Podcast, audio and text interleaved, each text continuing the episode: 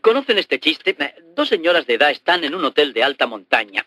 Y dice una, vaya, aquí la comida es realmente terrible. Y contesta la otra, sí, además las raciones son tan pequeñas. Pues básicamente así es como me parece la vida. Llena de soledad, miseria, sufrimiento, tristeza, y sin embargo se acaba demasiado deprisa. Bienvenidos a la teoría de la mente.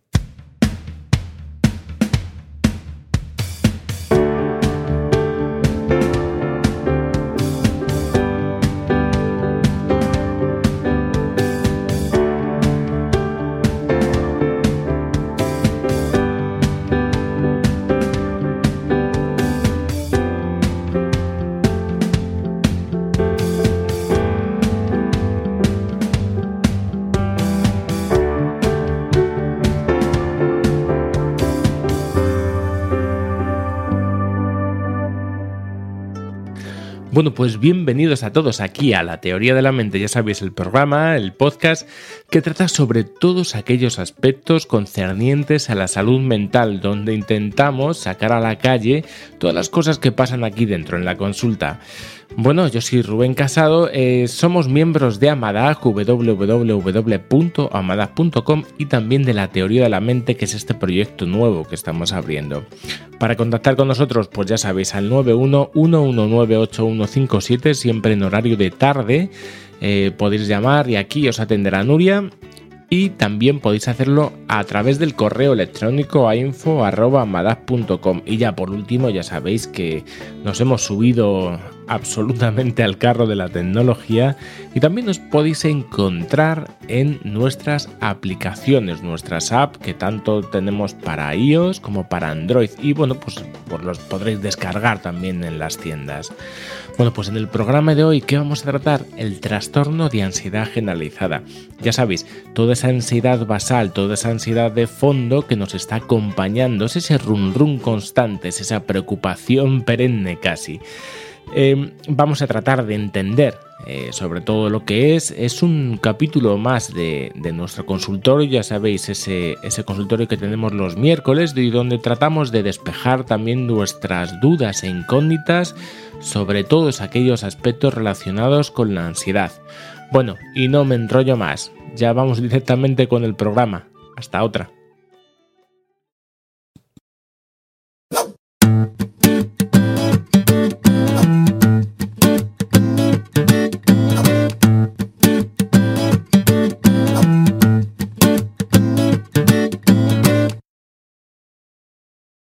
Bueno, pues bienvenidos a este consultorio número 11 donde vamos a trabajar, donde vamos a trabajar el trastorno de ansiedad generalizada. ¿vale? Vamos a procurar ver qué es esto.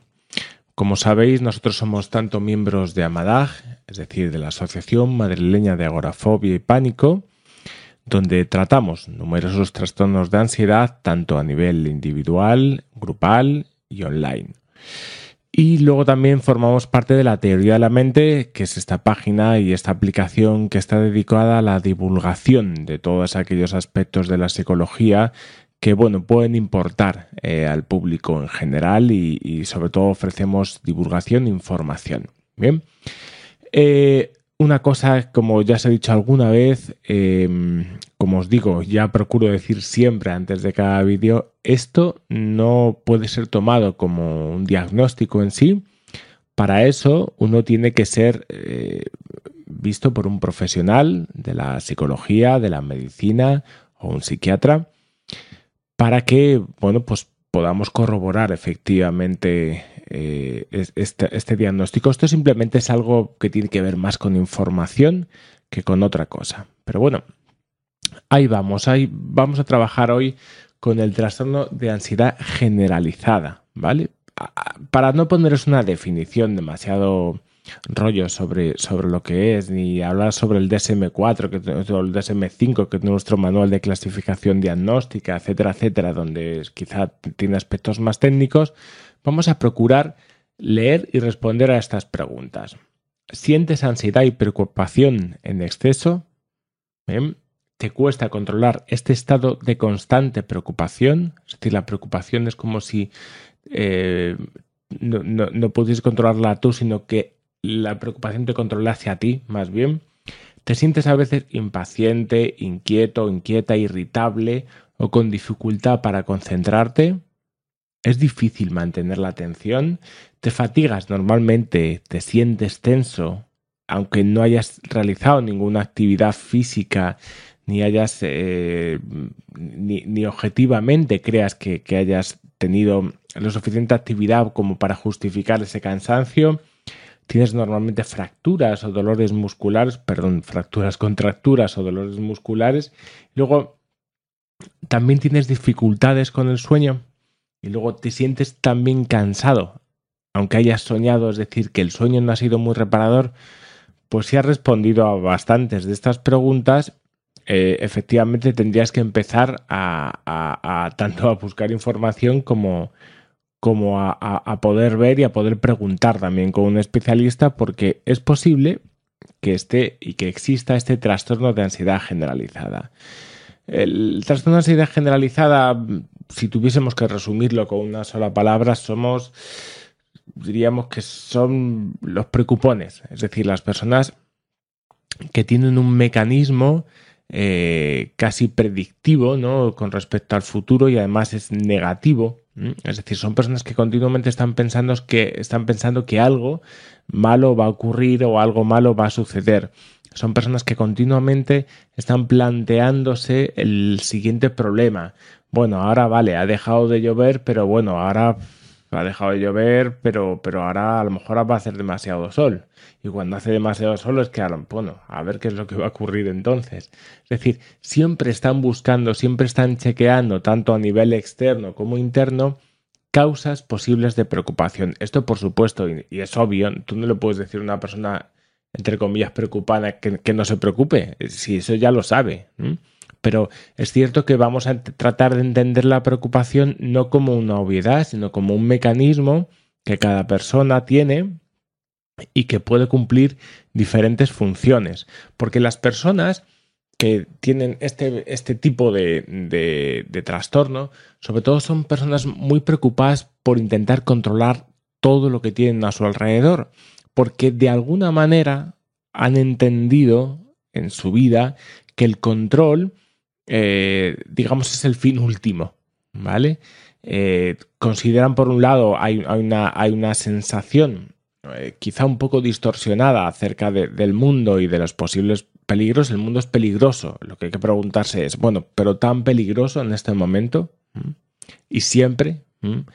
Y por otro lado, existe una continua rumiación. La rumiación, ya sabéis, esto es como las vacas que están continuamente comiendo y están masticando y masticando y masticando y nunca, nunca terminan de tragar, bueno, pues existe esta rumiación. Es decir, la comida se está masticando constantemente, pero eh, no, no, llegamos a digerirla. No hay un bolo alimenticio del que podamos sacar ninguna sustancia, sino que continuamente estamos dando vueltas y vueltas a la misma cosa. Como os digo, no, no, es tan fácil como esto es como decirle a alguien que está nervioso, bueno, pues no te pongas nervioso, pues eso no, eso no lo vamos a hacer. Pero sí que creo que es importante que la persona llegue a entender que el problema es más complejo de lo que uno, de, lo que uno piensa. No son tonterías, son simplemente mecanismos para afrontar la realidad que pueden eh, que, en este caso diríamos dificultan mi interacción tanto con, el entorno como conmigo mismo. Eh, la ansiedad generalizada, al contrario que otros trastornos que, hemos visto y que veremos, es una ansiedad, por, así decirlo, que, es más de fondo, ¿vale? No va tanto en picos como o no, o no no, tiene tanto que ver con los ataques de ansiedad, a pesar de que muchas personas que tienen eh, trastornos de ansiedad generalizada luego puedan tener momentos de pico. Pero por lo general lo que se caracteriza es un estado de ansiedad continua y constante durante todo el día, ¿vale? Es esa rumiación que está eh, aconteciendo eh, en, todo momento. Es como, por así decirlo, es como si un país invirtiese todo el presupuesto en, defensa. ¿Vale? Es como si un país invirtiese todo lo que tiene, todo lo que, todos sus recursos en tratar de defenderse de lo que ocurra fuera. Bueno, pues esto termina siendo un problema porque ¿Qué hacemos con los puentes? ¿Qué hacemos con las casas? ¿Qué hacemos con, la educación? ¿Mm? Sería un poco complicado, ¿no? Es decir, no nos permite desarrollarnos ni nos permite ser felices, ¿vale? En nuestro, la preocupación, por supuesto, en el fondo tiene, tiene el deseo de, de, que alguna vez uno quedará libre de ellas. Es decir, es como, digamos, es como una voz que te está diciendo que, bueno, si mantienes esto seguro y luego solucionas este problema y este otro y este otro y no dejas ningún, ningún, ningún frente abierto, entonces al final un día serás feliz y libre de preocupaciones. Eso es falso. Esa es la zanahoria que te pone encima tu mente. La mente, como decimos muchas veces, no está hecha para ser feliz. La mente está hecha para sobrevivir. Y la preocupación, pues la preocupación máxima es eso, sobrevivir, ver que no hay ningún peligro que pueda estar amenazando mi integridad o física o económica o, de imagen con respecto a los otros, etcétera, etcétera. Entonces, esto es muy importante. Es como si hubiésemos, por hacer esa analogía, invertido todo nuestro presupuesto en defensa. Tenemos muchos soldados y bueno, pues seguramente a lo mejor estamos más preparados para la guerra que para que, otros, pero en tiempos de paz no es demasiado útil. Las cifras más importantes que podemos ver, digamos que un 5%, eh, hay muchos estudios, pero bueno, resumiendo, un 5% de las personas han padecido, padecen o padecerán ansiedad generalizada, trastorno de ansiedad generalizada alguna vez en su vida. Dos tercios de estas personas es muy probable que también terminen desarrollando algún aspecto depresivo, no tiene que ver con una depresión mayor, pero sí que va a desarrollar rasgos depresivos, porque cuando uno está constantemente preocupándose demasiado por las cosas, no tiene lugar para el placer, ni tiene lugar para, para poder sentir. Entonces, muchas veces lo que se produce es una alienación de la persona donde está casi en su cubículo pensando cuál va a ser la siguiente jugarreta que le va a jugar el destino. Eh, muchas personas eh, piensan que han sido así desde, desde pequeñitas, ¿vale? Piensan que o, se, consideran que, que, eso ha sido parte de su naturaleza durante toda su vida. Si bien es cierto, a partir de los 20 años es cuando suele brotar de una forma más, más cáustica, es decir, eh, sí que es probable que durante mucho tiempo haya sido así, pero, las, pero normalmente a partir de los 20 años, cuando entramos en el mundo las responsabilidades adultas, cuando hay mucho más de a lo mejor de lo que nos podemos preocupar y cuando hay menos personas que cuidan de nosotros, es más frecuente que eh, la, la preocupación nos llegue como, entre comillas, una herramienta salvadora, que no lo es, pero bueno, es la manera un poco de sustituir nuestra, nuestro, nuestro miedo al, en este caso a, la carencia de figuras de referencia de las que hemos tenido normalmente hasta ahora. Eh, bueno, es más común que eh, se pueda dar en hombres, perdón, en mujeres que en hombres.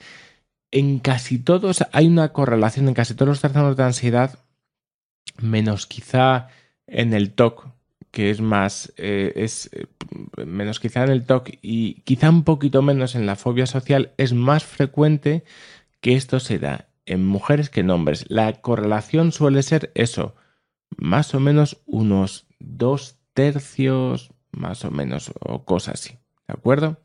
Entonces, bueno, eh, cuestiones importantes que, sí que vayamos a ver es, la preocupación casi siempre tiene como tres núcleos. ¿Mm? La, primera es la preocupación como una intolerancia eh, hacia la incertidumbre, es decir, la preocupación es mi manera de intentar solventar el hecho de mi propia impotencia, es decir, no sé lo que va a pasar mañana, no sé si Margarita me quiere o no, no sé si mañana seguiré trabajando en el mismo sitio o no sé si mañana estaré en la misma casa. ¿Mm? La incertidumbre, que es en, principio algo que siento que yo no puedo encajar ni, ni acometer, es sustituida por la preocupación. Otra posibilidad es la preocupación como conducta de evitación, es decir, algunas personas eh, mientras están preocupadas no tienen que tomar determinadas decisiones o no tienen que, bueno, no tienen que tomar determinadas acciones en su vida. La preocupación de alguna manera les lleva a estar en el mismo sitio, muy preocupados, eso sí, pero sin moverse demasiado. Entonces, bueno, pues de alguna manera también tiene que ver con esto que estamos hablando de la incertidumbre, ¿no? Y de la, de la, si alguna, de alguna manera no tomamos una decisión, es porque eh, tememos escoger la decisión equivocada. ¿Vale? Entonces, la forma de no coger la decisión equivocada, ¿cuál puede ser? A veces, pues no cogerla y preocuparme. Y por último, también la preocupación siempre eh, que veamos el mundo como una amenaza. Es decir, hay un, hay un sentimiento persecutorio con respecto a los demás, con respecto al mundo, con respecto donde yo creo que de alguna manera estoy gafado o donde yo creo que, tengo eh, mucha más propensión a traer las desgracias que otras personas. Entonces, bueno, como percibo el mundo como un lugar amenazante, el mecanismo de la preocupación viene a intentar defenderme, ¿vale? Entonces, vamos a entender, claro, es un aspecto complejo y, continuo que tiene que ver con, muchos factores, no simplemente, como hemos dicho, dejar, deja de preocuparte, sino qué es lo que ocurre detrás. Y cada uno de, estas, de estos tipos de preocupación está muy estructurado y, está muy estructurado y arraigado en, el individuo. ¿De acuerdo? Por eso es importantísimo entender eh, hasta qué punto puede haber calado cada uno de, cada uno, cada cada uno de todos los sistemas que, pueda tener la persona. El tratamiento, pues bueno, para mí fundamental el tratamiento en, reestructuración, es decir, cambiar la manera de pensar, que la persona pueda tener eh, otros recursos eh, de pensamiento, que pueda desarrollar también otras maneras de, ver el mundo. El manejo atencional para mí es fundamental. La mayoría de las personas con, este problema tienen una atención muy sesgada, muy vinculada a buscar el problema porque, mira, aquello que normalmente tememos es en el fondo lo que estamos buscando. Es como el hipocondriaco. El hipocondriaco en, última instancia, em, aunque todos sus esfuerzos tienen que ver con erradicar la enfermedad, está buscando la enfermedad constantemente. Entonces, el manejo de la atención es importante. En algunos casos, la medicación, aquí es quizá el lugar donde más ansiolíticos eh, se pueden usar más que los antidepresivos por, el efecto propio de, del ansiolítico. Muchos de los programas que trabajamos aquí en Focus, eh, es decir, como, como, hemos hablado antes en el manejo de la atención, son importantes. El entrenamiento en relajación autógena, el entrenamiento en meditación y respiración son factores que nos vayan a ayudar mucho a, poder abrir un espacio entre mi preocupación y yo.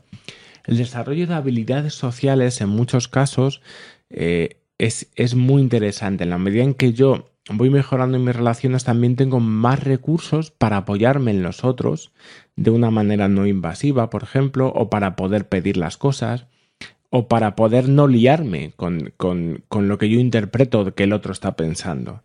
Entonces, es una cuestión importantísima también. Y por último, eh, la inoculación del estrés, es decir, no la erradicación del estrés, sino, bueno, pues aprender a manejar el estrés en pequeñas dosis de tal manera que no nos asuste, porque lo que nos, lo que nos está asustando en el fondo es que vamos a, o que creemos que vamos a ser incapaces de manejar el estrés. Bueno, pues hasta aquí el consultorio de hoy. Esperemos que os haya servido de algo. Eh, yo soy Rubén Casado y esto ha sido La Teoría de la Mente.